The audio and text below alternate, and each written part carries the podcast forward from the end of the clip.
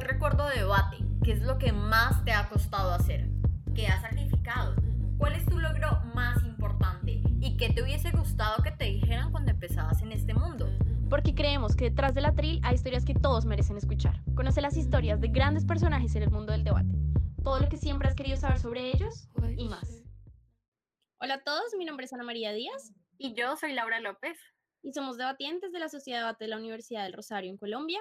El día de hoy les tenemos a Javier de la Puerta y Antonio Fabrigat para hablarnos un poco sobre su carrera como debatiente y todas las historias que hay detrás de su paso por el mundo del debate. Javier y Antonio ganaron el CEMUD en 2017, también son campeones debut en la categoría de inglés como lengua extranjera y también quedaron como mejores oradores en el, en el Mundial de Chile, en el CEMUD de Chile. Hola Javier, hola Antonio, gracias por aceptar nuestra invitación. Hola, ¿qué tal? Muy buenas a las dos. Vale, nos gustaría, casi siempre nosotros empezamos con una pregunta de cuándo empezaron en debate, pero esta vez queremos que nos cuenten una historia de cuando ustedes dos empezaron a debatir como pareja de debate, como algún torneo o alguna anécdota que tengan. Eh, pues la verdad es que la historia de Javier y mía es una historia de muchas coincidencias. Javier iba a acudir junto con Alberto Unzurrunzaga al Mundial de Debate de México en el año 2014 y por diversos problemas finalmente no pude acudir y acudí yo con Alberto y ese fue mi primer torneo de debate BP, el Campeonato del Mundo de México. Yo no conocía a Javier, aunque sabía que existía porque iba a ser el compañero de Alberto, pues no le conocía. Eh, y a partir de ese mundial, Javier empezó a debatir con otro compañero distinto. Con Esteban Bueno, con el que fui al mundial precisamente organizado por la Universidad del Rosario. Entonces nuestras carreras como debatientes empezaron por separado y cada uno de nosotros debatía con una pareja distinta y así sucedió en el Mundial de México por mi parte y posteriormente en el Mundial de Colombia en el que Javier debatió con Esteban y, yo con Alberto.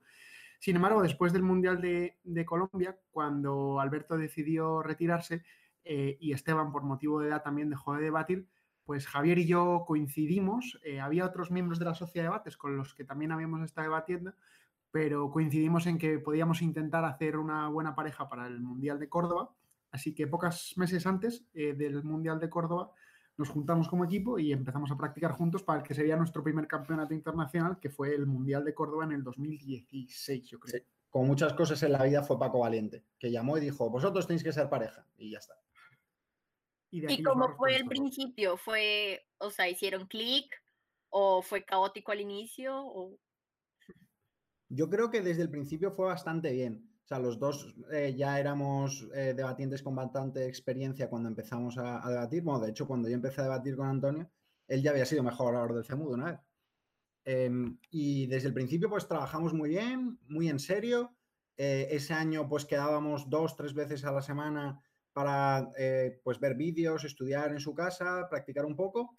Y empezamos a ir a todos los torneos. En España tenemos muchísima suerte porque hay cientos de torneos. Y desde el principio, la verdad es que cuajó muy bien y, no se puede decir que nos costara, la verdad. Sí, yo siempre cuento la historia en este punto de que compartíamos algunas de las posiciones, aunque Javier hacía cámaras altas, hacía primer ministro y líder de la oposición y yo hacía vicelíderes y ahí congeniábamos bien. Es verdad que en cámaras bajas teníamos la misma posición, que éramos látigos, y los dos le teníamos mucho apego a esa posición de látigo, así que una de las primeras cosas que tuvimos que superar, uno de los primeros problemas como pareja, era qué hacíamos con el látigo y con la extensión. Y a los dos nos daba un poco de pavor la extensión y al final hicimos un análisis eh, tanto de quién me lo haría mejor como de cuáles eran los equipos a los que nos íbamos a enfrentar y decidimos que Javier se quedaría con la extensión sin perjuicio que después con el tiempo y con los idiomas hemos ido cambiando y, nos hemos ido turnando posiciones. Pero, y ahora vuelvo a hacerla, digo yo. la verdad es que desde el principio congeniamos muy bien y los dos teníamos muy claro una cosa, que es que no importaba eh, nuestro pasado como debatientes, que no importaba si habíamos ganado o perdido cosas, lo importante era que queríamos conseguir juntos y no era tanto ganar eh, torneos, que también nos, hacía muchísima ilusión ganar el CEMUD. Eh, lo más importante para nosotros era intentar construir una pareja en la que pudiéramos dar lo mejor de nosotros mismos y, ese fue el camino que emprendimos pues antes del Mundial de Córdoba, hace ya casi cinco años. Eh, vámonos un poco a Guatemala cuando ganaron el CEMUDE. Como, ¿Cuál fue la preparación para ese torneo y quiero saber un poco cuando se paran en la final eh, y se acaba el debate, ¿qué sentían ustedes? ¿Cómo tenían esa sensación de, ¿será que ganamos o será que nos ganó la baja o qué? Eh, bueno, de respecto a la historia, si quieres y cuentas todo el debate, Javi, eh, la historia básicamente yo creo que no se puede explicar sin entender en los mundiales anteriores porque Después de la final del Mundial de Córdoba, nuestra sensación fue eh, muy triste, porque nosotros pensábamos que estábamos muy bien preparados y, creo que lo estábamos.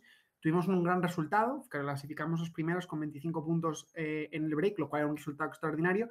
Ganamos mejor orador y tercer mejor orador del Mundial de Córdoba. Sin embargo, perdimos las semifinales con un resultado muy amargo.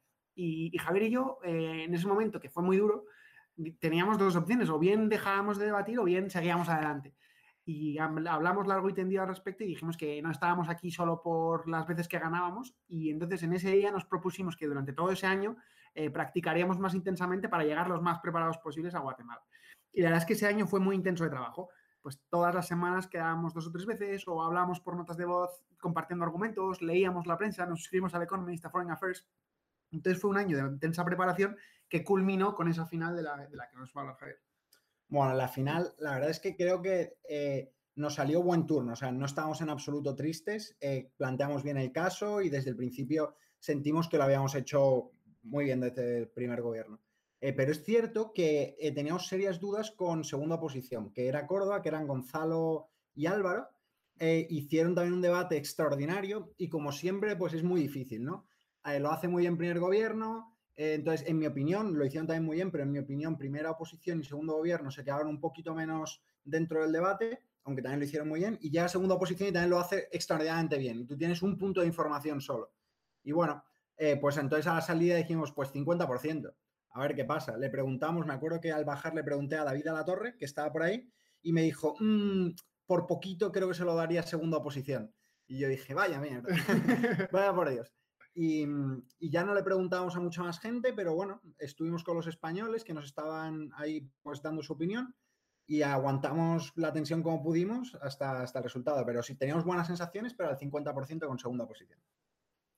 Creo que nosotras también, un poco Ana María y yo, nuestra sensación también era como mmm, segunda posición. era que sabíamos mucho de debate, era como nuestro primer mundial, era como... Mmm, pero sobre, sobre ese modo de Guatemala, hablemos un poco sobre las semifinales, porque yo me acuerdo que era un debate como súper polémico, porque justo estaba Verónica y también estaba Alberite, entonces, ¿cómo fue ese debate para ustedes que se sintió casi que tener que unirse en comillas y no sé, cómo sacar a, Verónica, que es tu pareja?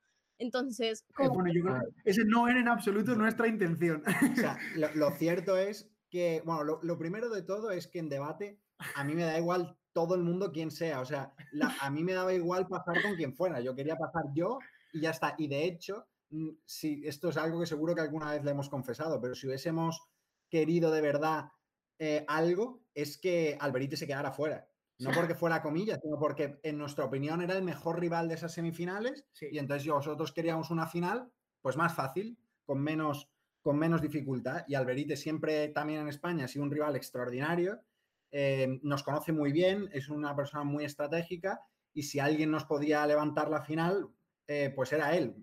También los equipos de la otra semifinal, pero de esa semifinal en concreto, la nuestra, es el que más miedo nos daba. Así que si hubiésemos podido, hubiésemos echado al Berite sin dudarlo, vamos. De, hecho, no es que si hubiésemos pedido, es que era, toda nuestra intención y con todo el cariño que le tenemos a Alberite, yo empecé a debatir con él hace 10 o 12 años, eh, yo en mi látigo no hice otra cosa. Yo sabía que habíamos ganado la cámara baja cuando, cuando terminaban las extensiones y, yo creía que estábamos dentro. Y dije, joder, si puedo hacer algo que no pase primera posición. y, creo que estuvo muy cerca y hubo un split y fue tres. No, no, no, no. Yo creo recordar que alguien me dijo que hubo un split. El caso es que nuestra intención era que Alberite se quedara fuera. Fue, fue, unánime para, para Alberite también, y para nosotros y para Alberite. Y con Verónica, Verónica se puso triste después de no pasar la semi o...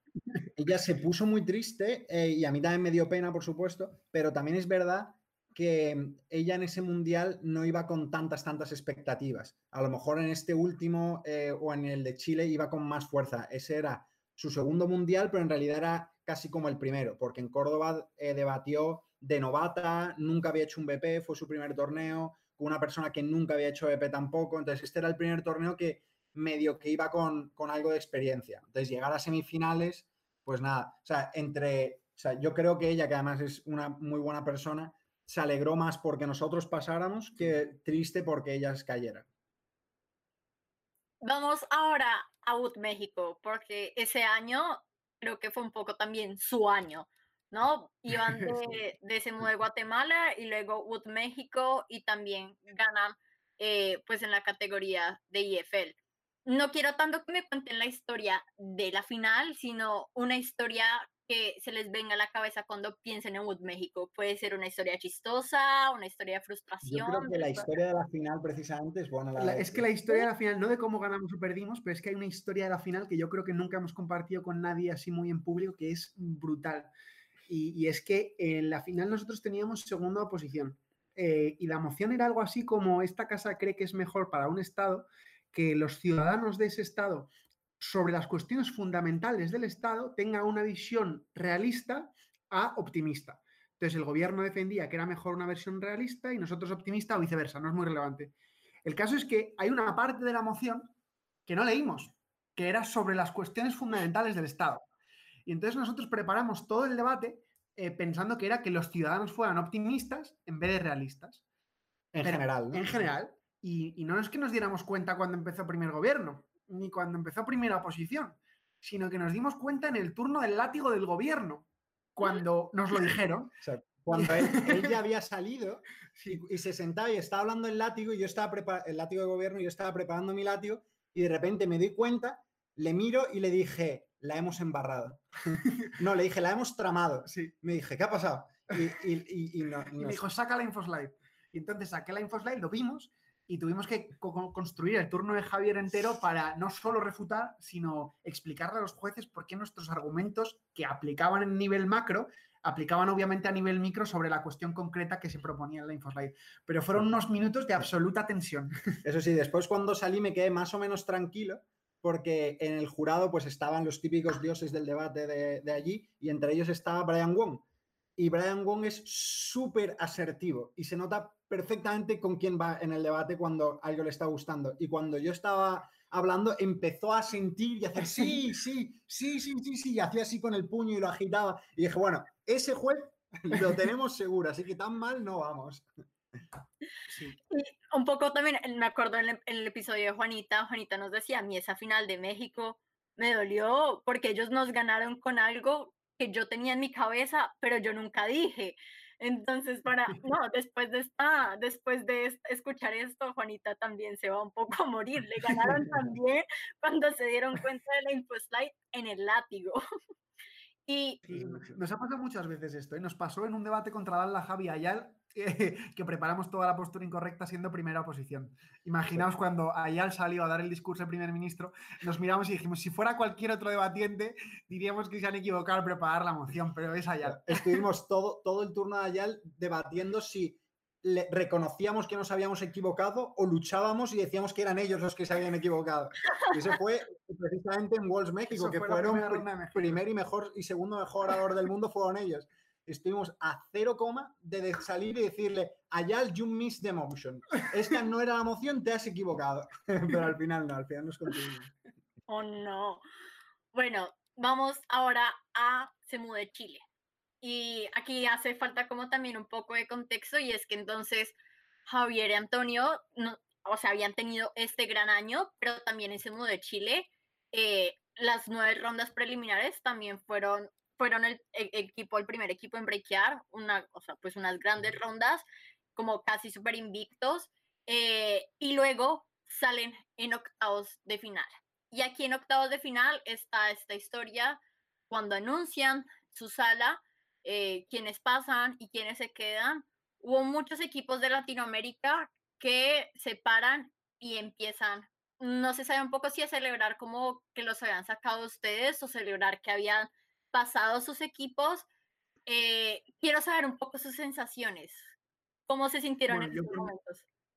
Yo por mi parte, y creo que es compartido, eh, me parece, creo que fue una celebración o no, la verdad es que da igual, pero si lo fue, a mí me parece perfectamente normal, entendible y, mm. comprensible y por supuesto creo que es una reacción razonable. Eh, en el debate somos todos muy amigos y, y, yo creo yo tengo grandísimas amistades de, de, Latinoamérica y Javier también pero que cuando un equipo rival, eh, pues lamentablemente no pasa, te pase por dentro cierta alegría, me parece razonable. También hubiera entendido lo contrario, pero creo que si un equipo rival no pasa, pues bueno, es razonable alegrarse. Y lo mismo que dije con Alberite también aplica a nosotros. Yo creo, sinceramente y con humildad, que éramos el, equipo a batir de ese año, estamos muy, muy fuertes y que pues para todo el mundo aumentan las opciones si un equipo muy fuerte eh, se cae tan pronto, además en octavos de final, pues de repente el camino se ve mucho más abierto, ¿no? Entonces a mí me parece normal. Yo también me hubiese alegrado si hubiese caído un equipo espectacular justo antes de, no sé, de una final de Wolves. Pues claro, si me cae un equipo que es mejor que yo, pues me alegraría también. Y en este sentido yo creo que, que es lo normal y yo hubiese hecho lo mismo. Bueno, eso respecto a, digamos, la, la, reacción de la gente, pero hablemos justo de esa decisión y de esa eliminación. Pues, a los ojos de hoy, ¿creen que fue justa? Eh, bueno, yo tengo una opinión, eh, y yo tengo una opinión que es, eh, el debate es una cosa muy subjetiva súper, súper, súper, súper subjetiva. Y ahí hubo cinco jueces que dijeron que no merecíamos pasar. Y eso significa que no les persuadimos. Eh, si yo hubiera juzgado ese debate, hubiéramos pasado. Pues probablemente sí. Creo que era justo que hubiéramos pasado desde la forma en la que yo entiendo el debate. Ahora, había cinco jueces. Esos cinco jueces, personas respetadísimas en debate, campeones del mundo de debate, que no conseguimos persuadir. Entonces, justo fue porque fue la decisión de un grupo de jueces que tomó la decisión. ¿Coincide con nuestra opinión de cuál era el resultado del debate? Yo creo que es irrelevante. la cuestión es que ese grupo de jueces eh, decidió eso y nosotros no les persuadimos. Y la actividad de debate es eso, persuadir a un grupo de jueces y no lo conseguimos. Yo estaba convencido de que habíamos pasado también, estaba muy, muy, muy seguro eh, y me sorprendió mucho el resultado, pero es lo que dice Antonio y es algo que eh, todavía en el circuito de habla hispana estamos eh, en ello, ¿no? Y es que los criterios de los jueces todavía son dispares según un poco la zona también, y no es que haya un criterio muy bueno y un criterio muy malo, sino que cada uno entiende que algo es un poco más persuasivo que lo otro y que a lo mejor si tú desarrollas de esta forma o de otra te lo tienen más o menos en cuenta y no se puede decir que, que ellos no tuvieran razón y nosotros sí, simplemente nosotros veníamos de practicar mucho una forma de debatir, llevábamos, ya llevábamos más de un año debatiendo el circuito inglés, estamos acostumbrados a esa forma y pues es, no es exactamente la misma forma en la que tenían eh, esos jueces, que lo cual no les quita ningún poco de legitimidad, simplemente es algo que ocurre y ocurre en, todas partes. De hecho, aprovecho para decir que el, otro día me contó precisamente Alberite que, que, le estuvo contando un debate que tuvo con nosotros en CEMUDE precisamente a Noam Daham, porque va adjudicada con el CEMUDE, y cuando Noam lo escuchó dijo, no puedo adjudicar este debate, es imposible, tengo que jugármela a Caro Cruz porque con esos argumentos literalmente no se puede dar. Y si una persona como que es de los mejores debatientes del mundo, pero no en español, sino en todos los idiomas, te dice eso, dice mucho la subjetividad del debate. Claro, pero quiero saber un poco cómo asumen Antonio y Javier la derrota cuando ustedes pierden ahí en octavos de final un poco ¿Cuál fue su reacción? ¿Cómo que hicieron? ¿Qué fue lo siguiente que hicieron? ¿Se fueron a ver los cuartos de final de los equipos de comillas que seguían ahí? ¿Se fueron a comer? ¿Se fueron al hotel? Eh, es una buena pregunta. A ver, lo primero, y yo creo que contextualiza bien nuestra reacción, Javier y yo habíamos ganado todo lo que queríamos ganar en debate. Eh, con notable excepción del europeo, que tenemos la intención de intentarlo un par de veces más, eh, no estábamos ahí porque quisiéramos, eh, o sea, no estábamos ahí con el ánimo competitivo de ganar o morir, estábamos ahí porque nos gusta el debate, nos apasiona la actividad y queríamos seguir haciéndola lo mejor posible. Entonces la derrota obviamente nos dolió. Yo recuerdo que nos abrazamos y pues no recuerdo si se nos escapó alguna lágrima, pero obviamente duele, sobre todo porque creíamos que estábamos muy preparados y en ese momento, y lo seguimos creyendo desde nuestro punto de vista, pues lo habíamos hecho muy bien. Eh, pero justo después de eso nos fuimos a ver a Alberite, a los cuartos de final, porque, bueno, eh, parte del debate es aprender a perder. Y, a mí y a Javi yo creo que también nos costó mucho aprender esto. Y, la semifinal de Córdoba, por ejemplo, nos dolió muchísimo y nos enrabitamos muchísimo. Eh, pero no aporta nada. Y lo que aporta es entender que es una actividad subjetiva y que a veces se gana y a veces no se gana.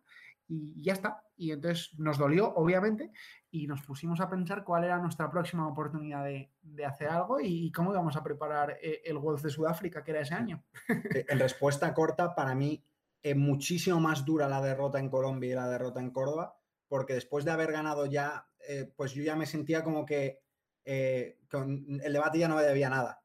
Había hecho todo lo que yo quería y si pues perdía ahora todos los debates que me quedaban en la vida, ¿qué me tengo que reprochar? ¿no? Si ya he, conseguido justo lo que hubiese querido. Si hubiese perdido la final de, Guatemala, probablemente hubiese tenido una sensación mucho peor al año siguiente en Chile, eh, pero la verdad es que no nos enfadamos demasiado.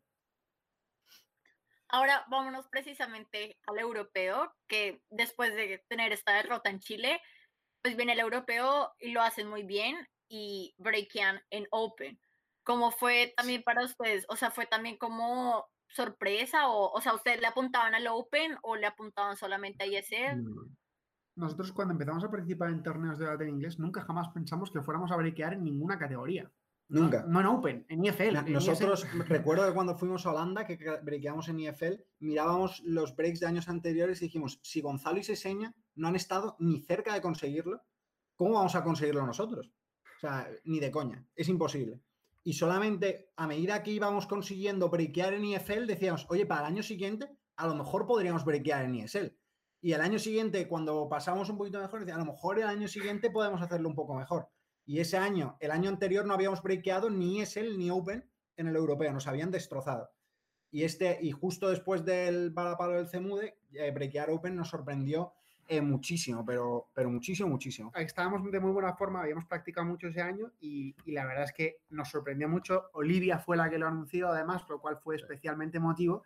Y luego en cuartos de final, bueno, en el double quarters, que, que era en ese momento, nos pegaron una paliza olímpica. Eh, sí, nos ganó precisamente, nos ganó, nos ganó Ian, Ian de Cambridge, que, que, este año ha ganado el, el European Open. Nos pegaron una paliza difícilmente superable. Éramos segunda posición y yo era el extensionista sí. y yo no sabía ni por dónde salir. Aunque he de decir que Ian Gu, cuando salió de la sala, nos dijo: Yo tengo claro que vosotros habéis pasado. Y yo dije, bueno, si este chico de Cambridge que tiene pinta de ser tan bueno nos lo dice, a lo mejor tenemos alguna opción. Pero no, no, no la tuvimos. Y digamos un poco en contraste del eh, europeo del año pasado, donde sí breakan en ESL, eh, pero creo que no obtienen los mismos resultados como tan tops que habían tenido el 2018. ¿Cuál fue la sensación? Bueno, la verdad es que nos dolió, evidentemente, cuando brequeamos en ESL y no en Open, y nos dolió especialmente porque pensábamos que lo habíamos hecho. O sea, yo estaba convencido de que habíamos brequeado en Open porque llegamos al último día muy bien. Eh, no nos faltaban demasiados puntos y encima la sensación y el backtabbing nos apuntaban a que en última ronda habíamos entrado con necesidad de un par de puntos y creíamos que habíamos ganado. Con un segundo entrábamos en Open y, y, y nos daba la sensación de que sí. la, en primera oposición, que es nuestra posición favorita, los equipos de la sala están más o menos convencidos de que habíamos ganado, pues la típica cosas externas, el contexto que te hace sentir sí. que todo va bien, ¿no? Sí, entonces no, no, creíamos que estábamos dentro y fue pues especialmente doloroso, pero bueno, como siempre, puesto en contexto, estábamos breakeados en ESL y como digo, al final seguimos en debate por gusto. Eh, y entonces, pues bueno, pues decidimos que íbamos a intentar seguir peleando por, por seguir debatiendo donde, donde lo consiguiéramos. Y nos pasó lo mismo en el World de este año de Sudáfrica, que breakeamos en ESL y no Open. Al revés, cuando, en, eh, en de Tailandia. En el de Tailandia. Y, y, bueno, pues fue una decepción en comparación con la expectativa que teníamos. Pero, ¿qué vamos a decir? Estamos breakeando en ESL del Worlds o del Euros cuando hace dos o tres años literalmente veíamos a la gente de ESL, yo me acuerdo en, en el primer europeo que estuvimos, vimos a, en la final a Emma Gigi. Y dijimos, nosotros jamás en toda la vida podremos hablar así inglés ni debatir así.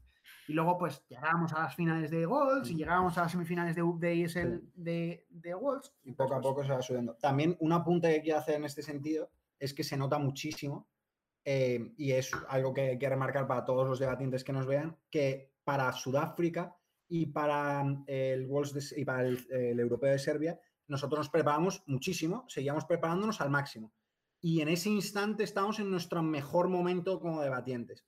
Y entonces en aquel momento eh, yo sentía que le podíamos ganar a cualquiera. En el Worlds de Sudáfrica brequeamos los 24 creo y le, nos cargamos a Harvard en un debate. O sea, Harvard ha brequeado como el 4 ese mismo equipo este año. Entonces yo me sentía muy bien. Ahora, ese año siguiente apenas pudimos tra trabajar y se nota muchísimo.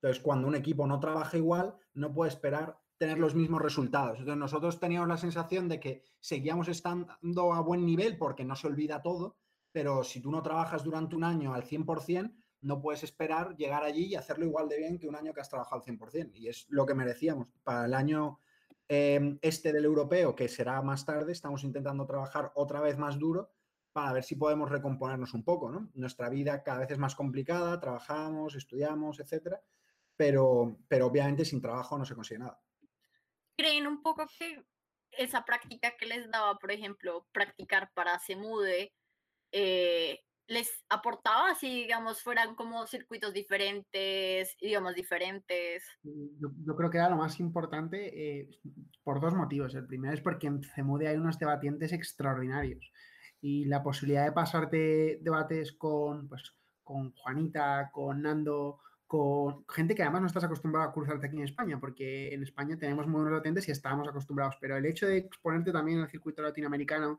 de ser juzgado pues por David a la Torre y por extraordinarios jueces que tiene el circuito latinoamericano, pues te pone muy al día, te mantiene, yo creo que la clave está en la mente activa.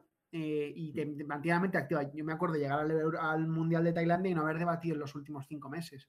Y eso, claro, pues pues tienes que volver a correr toda una curva de aprendizaje que cuando has tenido el CEMUDE dos semanas antes, eh, estás en el cenit del trabajo. Ani. Digamos, la gente quiere saber un poco qué hay detrás de todas, o sea, sabemos que tienen muchísimos logros en su carrera en debate, pero la gente quiere saber un poco cómo funciona su dinámica de pareja. Sabemos que son grandes amigos, pero por ejemplo, debate en algún momento los ha hecho enfrentarse, han tenido alguna pelea fuerte gracias a debate, porque entendemos que cuando uno, digamos, entrena tan duro, debate también consume gran parte de tu vida. Y es muy fácil que, no sé, como que... Nos Yo creo que nunca, ¿no? Yo creo que no, nunca hemos discutido por debate y de hecho hay una cosa que yo creo que caracteriza mucho a nuestra pareja para, pues, para contarlo todo y que se conozca bien es desde el primer día, desde que yo me acuerdo que tuvimos una reunión eh, al lado de mi trabajo, en ese momento trabajaba en un despacho de base en Madrid eh, mientras estudiaba la carrera eh, y desde el primer día nuestra opinión son muy sencilla. ¿eh? No importan nada las individualidades, no nos importan los títulos de mejores oradores, ni los puntos de orador, ni nada de eso, ni, ni quién quede por encima o por debajo. Yo creo que nunca nos ha importado ni el TAP ni nada parecido. Lo importante para nosotros sea el equipo y qué decisiones podemos tomar para que el equipo vaya mejor. Y esa forma de pensar creo que nos ha permitido, uno, no pelearnos nunca, porque cuando Javier hacía una cosa mal, yo no tenía ningún problema en decírselo. Y cuando yo hacía una cosa mal, que eran muchas más veces, Javier no tenía ningún problema tampoco en decirlo con toda la crudeza del mundo, pero porque sabíamos que, que no había un interés espurio y ulterior de quiero un speak más que tú. Y, y, entonces no nos pasaban cosas como, uh, es que saca un argumento que habíamos que no sacar porque quiero un speak más. Esas cosas no nos han pasado nunca y a mayores nos han permitido hacer cosas que yo creo que nunca hubiera hecho si no hubiera tenido la confianza que tengo con Javier, como por ejemplo hacer extensiones en inglés. Yo en toda mi vida hubiera pensado que hiciera una extensión porque no me gusta, eh, eh, no me gustaba a priori el turno, me parecía complicadísimo y me gustaba mucho refutar en un látigo, pero lo hablamos y, en inglés parecía tener sentido y, tomamos decisiones como esas en pos del equipo y yo creo que eso es lo que ha evitado que nunca en debate hayamos tenido nunca un, un problema. De hecho, digo más, creo que ni siquiera hemos discutido nunca si sacar un argumento o no cuando hay un argumento en duda, pues sí, estas razones a favor, estas razones en contra, y al fin y al cabo, si uno de los dos no está convencido con el argumento, pues nada, lo, quitamos y ponemos otro. Normalmente es por buenas razones y si de verdad alguien eh, que eh, está a tan buen nivel como nuestro compañero no le parece que esté bien el argumento, pues es que no hay que sacarlo, ya está, y seguimos con otra cosa. Creo que ni siquiera en un argumento ha llegado a haber ni una mínima disputa.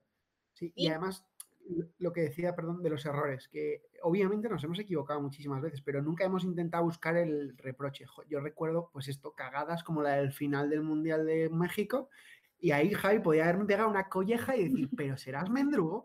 Y, y, lo que hicimos fue centrarnos en su discurso y en cómo enmendarlo.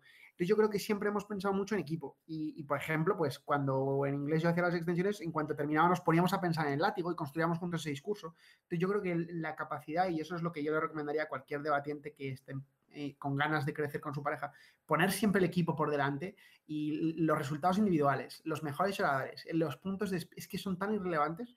Eh, lo importante es construir algo en lo que puedas confiar y donde se pueda criticar y hablar sanamente con expectativa de crecer y hacia adelante. ¿Y ¿Cuáles han sido? Perdón. ¿Qué es eso que han tenido que sacrificar tan importante por debate? Digamos que todos estos grandes logros usualmente tienen algo detrás muy valioso. ¿Qué es eso valioso que Javier y Antonio han tenido que sacrificar por debate? Bueno, pues eh, sacrificamos mucho tiempo, ¿no? Pero yo en ningún momento diría que he tenido que sacrificar nada, porque yo estaba haciendo lo que más me gusta con gente a la que aprecio un montón y quiero un montón, y yo nunca he sido de los que eh, dicen he tenido que hacer un montón de sacrificios para conseguir lo que he conseguido, sino más bien desde un punto de vista positivo, ¿no? he tenido la suerte de estar con todas estas personas todo el tiempo que he querido y yo no he sacrificado eh, nada. Es cierto que he pasado un poco menos de tiempo a lo mejor con mi familia y me hubiese gustado estar más tiempo con ellos, sí, pero era una decisión consciente, lo hacía eh, sabiendo que, era lo que a mí más me gustaba en aquel momento y no, nadie me puso una pega ni me dijo me estás dejando de lado en absoluto, muchísimo apoyo. Quizás lo más, entre comillas, difícil sea que hace cuatro navidades que mi madre no me ve.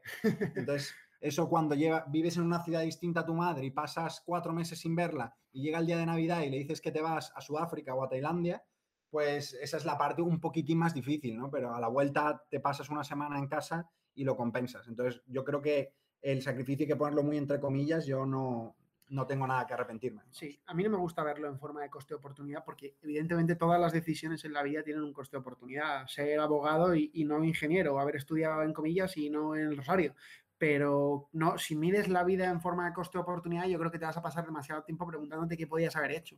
Yo creo que la forma en la que me gusta medirlo, y creo que coincido con Javier, es eh, lo que has hecho te ha hecho estar contento y feliz, y a mí me ha hecho estar o exuberantemente feliz. Y pues todo lo que haya tenido que hacer, dormir menos, estudiar más, trabajar a deshoras, eh, tener que dedicarle los domingos, pues creo que merecía la pena. Entonces creo que todos los esfuerzos que han existido, obviamente, y han tenido costes de oportunidad, para mí no se analizan en esa métrica, sino en la métrica de cómo de felices te han hecho esos esfuerzos, muchísimo. Entonces no importa tanto el que has renunciado, sino que te ha aportado, que además que ningún título es gente, personas, momentos y un montón de felicidad.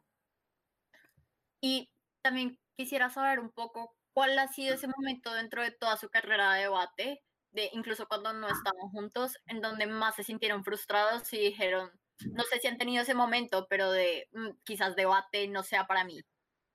Como quizás no soy tan bueno. cuando más frustrado estuve fue en las semifinales de Córdoba.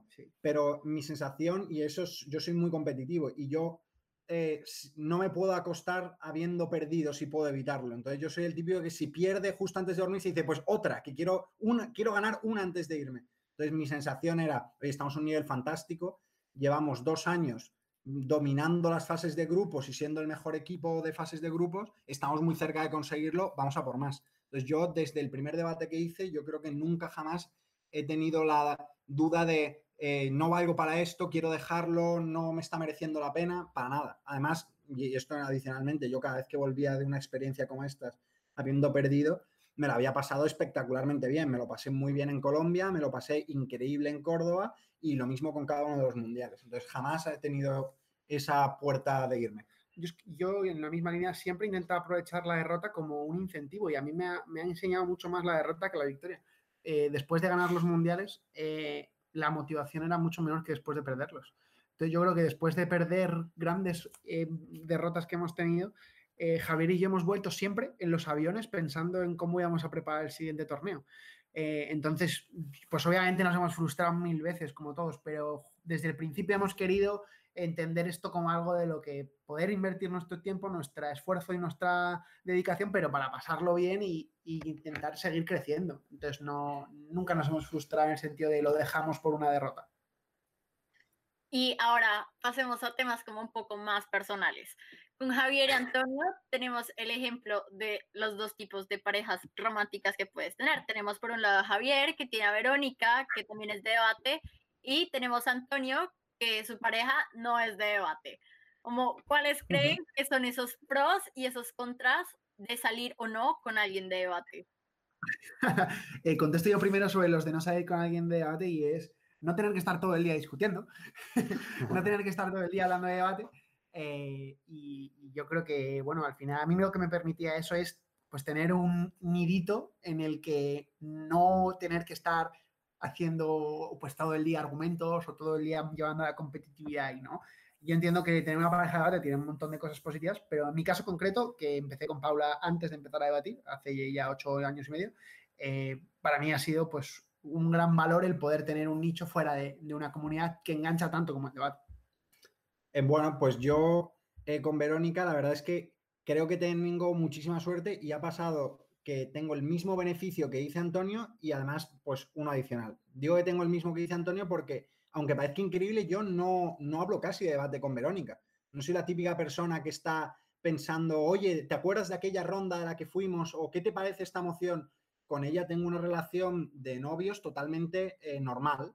Entonces, nosotros nos dedicamos a cosas normales, como por ejemplo ver películas, eh, comentar qué es lo que está pasando en la actualidad, eh, etcétera, etcétera. Entonces, yo nunca he sentido como que estaba sobreexpuesto a debate con ella, porque nuestra relación, aunque empezó en debate, es autónoma de debate. Nunca, y eso es algo que siempre me ha parecido, que aquellas parejas que nacen en debate y están solo en debate y solamente hablan de eso, quizás te estás metiendo en una pareja que solamente tienes dentro de un mundo muy pequeño, ¿no? A mí me gusta tener una pareja en un mundo mucho más grande y me gusta viajar con ella y hablar de cualquier cosa. Entonces, tiempo que le dedico a debate con Verónica, muy poco, 0,1% del tiempo, prácticamente nada. Y la parte positiva adicional es que gracias a que ella también hace debate, hemos tenido oportunidad de viajar por todo el mundo haciendo algo que nos gusta, de tener amistades en común eh, y eso nos ha unido incluso más. Nosotros seguimos quedando con Álvaro, con Gonzalo, con Natalia, eh, con Guille, con Marta eh, y son amigos que hemos conocido en debate. Y ella los conoce, yo los conozco y estamos en el mismo grupo de WhatsApp y además hemos viajado por todo el mundo juntos y con ese grupo de amigos. Y eso nos ha unido mucho y nos ha dado la oportunidad de tener una experiencia preciosa. Yo recuerdo que ganar el mundial y que ella estuviera allí y ser la primera que me dio un abrazo y verla llorar porque le hacía muy feliz haberme visto ganar, eh, pues es una experiencia única y hubiese sido muy distinto si ya no hubiese estado ahí. Ah. Ahí donde lo veis Soy fan de sus fotos en Egipto. Eh, ahora también, digamos, hace unos capítulos estábamos con Javier Sánchez y le preguntamos sobre un mito de los españoles y quiero que ustedes me digan si es mito o es verdad o tiene un poco de ambas. Y es, digamos, en Latinoamérica lo que se siente mucho es cuando vas a un CEMUDE o un torneo internacional y te encuentras con gente de España eh, muchas veces son súper apáticos, no te hablan. Si te conocen en un se mude, pues al otro se mude ya no te saludan, como, y solamente cuando sienten que ya eres como bueno, por así decirlo, empiezas a hablar. ¿Mito, verdad? ¿O qué opinan ustedes de eso? Yo, creo que tiene un poco de, las dos cosas, eh, pero en parte porque creo que hay una fundamentación racional detrás, que es cuando tú vas a un circuito por primera vez, eh, donde hay muchísima gente que no conoces, eh, sobre todo si no es una persona extraordinariamente extrovertida, pues tiendes a refugiarte en lo que conoces. Entonces es posible que los españoles al principio pues, se cierren en círculos pues, entre ellos, pero como el, círculo de la comunidad, comunidad, latina es mucho más grande, no se nota que la comunidad latina podría ser lo mismo, pero, pero al revés, ¿no? Eh, pero bueno, yo creo que en cuanto a esa barrera mental, que no es tanto de ser bueno o malo, en mi caso yo creo que es de, oye, esta gente es extraordinaria, eh, yo creo que esos mitos se van lejísimos. Yo me he ido a Perú eh, una semana entera y Javi también el año siguiente al Todi sin ningún español, no conocía a nadie cuando fui. Me he ido a Ecuador sin conocer absolutamente a nadie de los que gente que iba porque me invitaban a joder a un torneo y yo con la gente con la que mejor me lo he pasado, con la que más he disfrutado y, muchos de los que con los que más he aprendido han sido amigos que he conocido en, Latinoamérica en los circuitos de debate y con los que me uno relación de cariño y amor y confianza, que aunque no les vea todos los días ni hable con ellos cada tres o cuatro meses, pues yo sé que son personas que para mí han supuesto cosas importantísimas. Entonces yo diría que hay parte de mito construido en esa realidad, pero que al final los españoles como los latinoamericanos nos encanta la gente que es buena. Y yo creo que eso, pues, buena persona, ¿no? Yo, o sea, estoy en parte de acuerdo. Yo creo que en realidad hay una parte de verdad, pero que es racional. Yo, por ejemplo, yo estoy seguro de que mucha gente que no me conozca demasiado, tanto de España, de la gente de nueva generación, como los latinoamericanos en general, pueden pensar que soy un tío bastante seco. Porque lo cierto es que a mí, eh, sin ser una persona tímida, yo no tengo ninguna timidez, no me sale por mi carácter acercar a una persona que apenas conozco y empezar a hablar con ella. Y tengo un grupo de españoles de 40 personas con las que literalmente paso todos los fines de semana. Es que en España hay un torneo todos los fines de semana y yo hoy iba a todos los torneos. Entonces yo estaba todo el rato con esa gente, eran muy amigos míos. Entonces a mí me sentía más cómodo y me salía más natural juntarme con esa gente que acercarme a una persona que no conocía tanto. Después, eh, como bien ha dicho Antonio, pues no solamente me fui a Perú a adjudicar el Nacional de Perú, sino que después, tanto en Walls como en otros temudes, pues he tenido tiempo de hablar largo y tendido con mucha gente que no conocía tanto y me han proporcionado amistades eh, muy buenas. Pero es cierto que a lo mejor a los españoles nos cuesta más dar ese paso a acercarnos porque tenemos una personalidad no tan extrovertida y además porque tenemos un circuito muy, muy fuerte dentro que hace que tú ya no tengas necesidad de buscar, digamos, alguien con quien hablar, porque ya lo tienes. Tengo a mi amigo de toda la vida al lado, en la sala al lado. Vale. Ahora vamos con nuestra dinámica de preguntas rápidas. Ana María les va a hacer nueve preguntas rápidas. Eh, no, no, las piensen mucho, pues no sé, diga, o sea, como entre ustedes elijan quién responde primero, ambos tienen que dar respuesta y ya. Vale. Mejor torneo al que han ido. ¿Perdón? Mejor torneo al que han ido. Eh, Sudáfrica, World Sudáfrica. Y Holanda, World Holanda. Peor torneo al que han ido. Europeo, eh, ¿dónde fue el primer europeo? En Eh, Estonia. Europeo de Tallinn. Eh, ah, Euro- European Round Robin. Competencia más fuerte que han tenido como equipo en español. Javier Alberite. Javier Alberti. Persona más guapa del circuito. No puedes decir Verónica. No puedes decir- Javier. Eh, eh, hombre y mujer, las dos o solo una. Da igual. Sí, da igual. Yo tengo que decir Verónica. Es lo que siento y además es la verdad. Es que No, no, no. te estamos diciendo, o sea, sin incluir a Verónica. Vale. Yo, ¿no? Y An- Antonio tampoco está incluido, que también es mi novio. Esto es trampa. Em, voy a decir eh, Estela Bibiloni de la ORJC. Y yo voy a decir, no sé qué decir. yo voy a decir eh, Laura Rudas, de Colombia. Posición favorita. Eh, látigo de oposición. Em, líder de posición. Peor moción debatida. Uf, muy imposible. La tengo, la tengo. Sí, sí, yo- yo- yo- es- vamos a coincidimos, seguro, ¿no? Es la Es- semifinal de esta- no. No, no. Ah, bueno, bueno, bueno, bueno. Esa- la semifinal de la UCAM tiene un punto, pero yo voy a decir una moción que era sin Infoslide, esta casa cree que se acerca el invierno. Ah, sí, esa era malísima. Eh, pero luego yo tengo una que era de una flauta y había que entregar una flauta a un niño pobre, a un niño eh, que sabía tocarla o a un niño que, no sé. Fue horrible, que- fue horrible. Una cosa horrible. Y eso que los adjudicadores eran excelentes, ¿eh? porque Gonzalo Seseña y Irene eran los mejores debatientes en aquel momento, pero esa moción a mí no me convenció. Sí, una cosa horrible. Persona a la que más admiran en debate. Javier de la Puerta. Em, Dan la Hub. ¿Y quién creen que va a ser el próximo campeón de Se Mude? Paula y Carlota. Yo voy a decir también Paula y Carlota, pero creo que, Prieto. que Visa y Prieto y Belén y Gorka, los dos tienen muchas oportunidades. No conozco tan bien a la, circuito, sí. el- a- a la nueva generación de, de debatientes que traéis de Latinoamérica, pero esos tres equipos de España son muy fuertes. Y, y creo que, eh, que Juanita y Porto eh, tienen que ganar un Worlds. No, no, ya están súper retirados. Bueno, hablaremos con ellos. Ya, ya. Eso, eso dicen siempre. Eh, ahora pueden devolvernos alguna de las preguntas que les hayamos hecho como durante todo este tiempo, Ana María y a mí, para que las respondamos. Puede ser la misma pregunta, una diferente, lo que sea. Uy, qué bueno. Empieza tú. Ala. em, ok.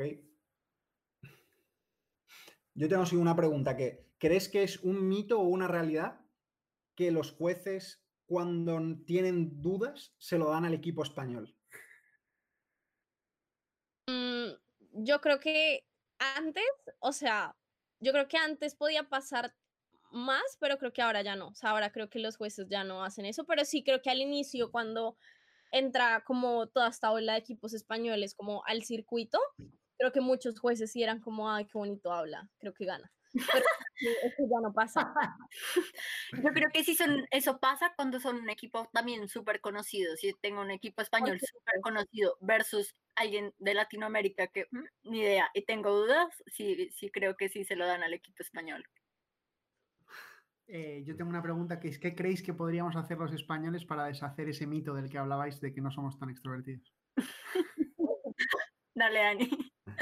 Eh, Uy, no sé, o sea, no, yo siento que el Sumo de Perú no pasó tanto porque como que la delegación en general se abrió más, pero creo que como sí tratar de interactuar mucho más en los eventos sociales como no cerrarse tanto, o, siempre, o algo que siempre hacen los equipos españoles es se acaba el debate y se van a fumarse un cigarrillo entre ellos. O sea, creo que podrían, podrían esperarse un cigarrillo y hacerlo después con tus amigos y socializar un poco más.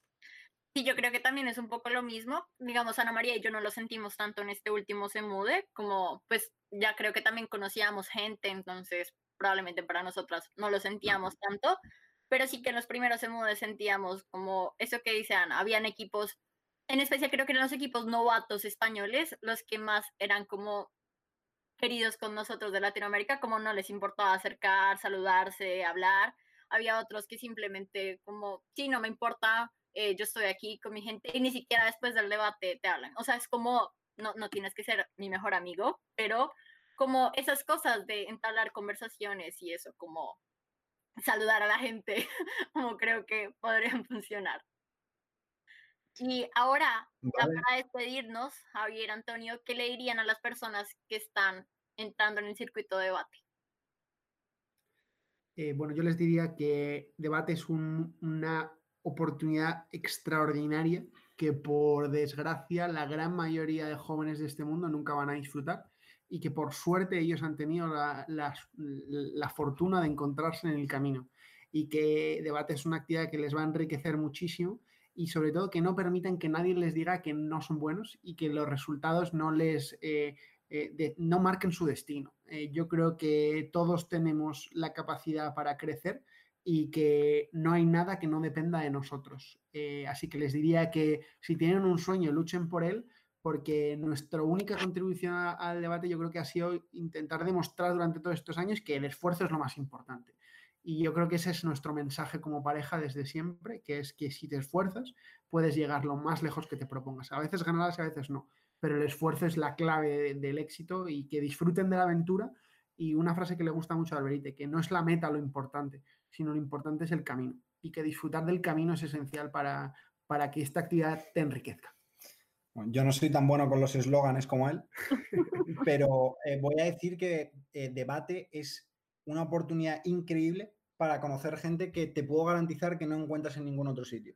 Si quieres un grupo de gente que sea abierta, que sea muy inteligente, que lo único que quiere es aprender y estar más eh, al día del mundo, eso no lo vas a encontrar solo en tu clase universidad. En tu clase de universidad habrá uno o dos de 60. No lo vas a encontrar en tu grupo de amigos, que los quieres mucho, pero no todos van a ser así. Pero sí lo vas a encontrar en debate. Entonces, para toda aquella persona que tiene inquietudes, que de verdad le interesa el mundo, que quiere estar con la gente más inteligente que pueda y gente que no para de intentar ser más inteligente y aprender más, entonces tiene que meterse a debate. Y eso es lo que a mí más me ha aportado, gente increíble en mi vida. Muchísimas gracias, Javier y Antonio, por habernos acompañado. Gracias a vosotros, y a toda la comunidad de debate que lo escuche, que ya sabes, lo hemos dicho muchas veces, que para nosotros ha sido un placer poder formar parte de esta y ojalá pudiéramos seguir haciéndolo por, por mucho tiempo. Gracias también a las personas que escucharon este podcast hasta aquí. Nos escuchamos en nuestro siguiente episodio. Los invitamos a seguirnos en nuestra cuenta de Instagram, arroba detrás de la tril. Detrás de la tril al principio solamente tiene una D sin la E. Y también a seguirnos en Spotify y escuchar el resto de nuestros episodios. Chao.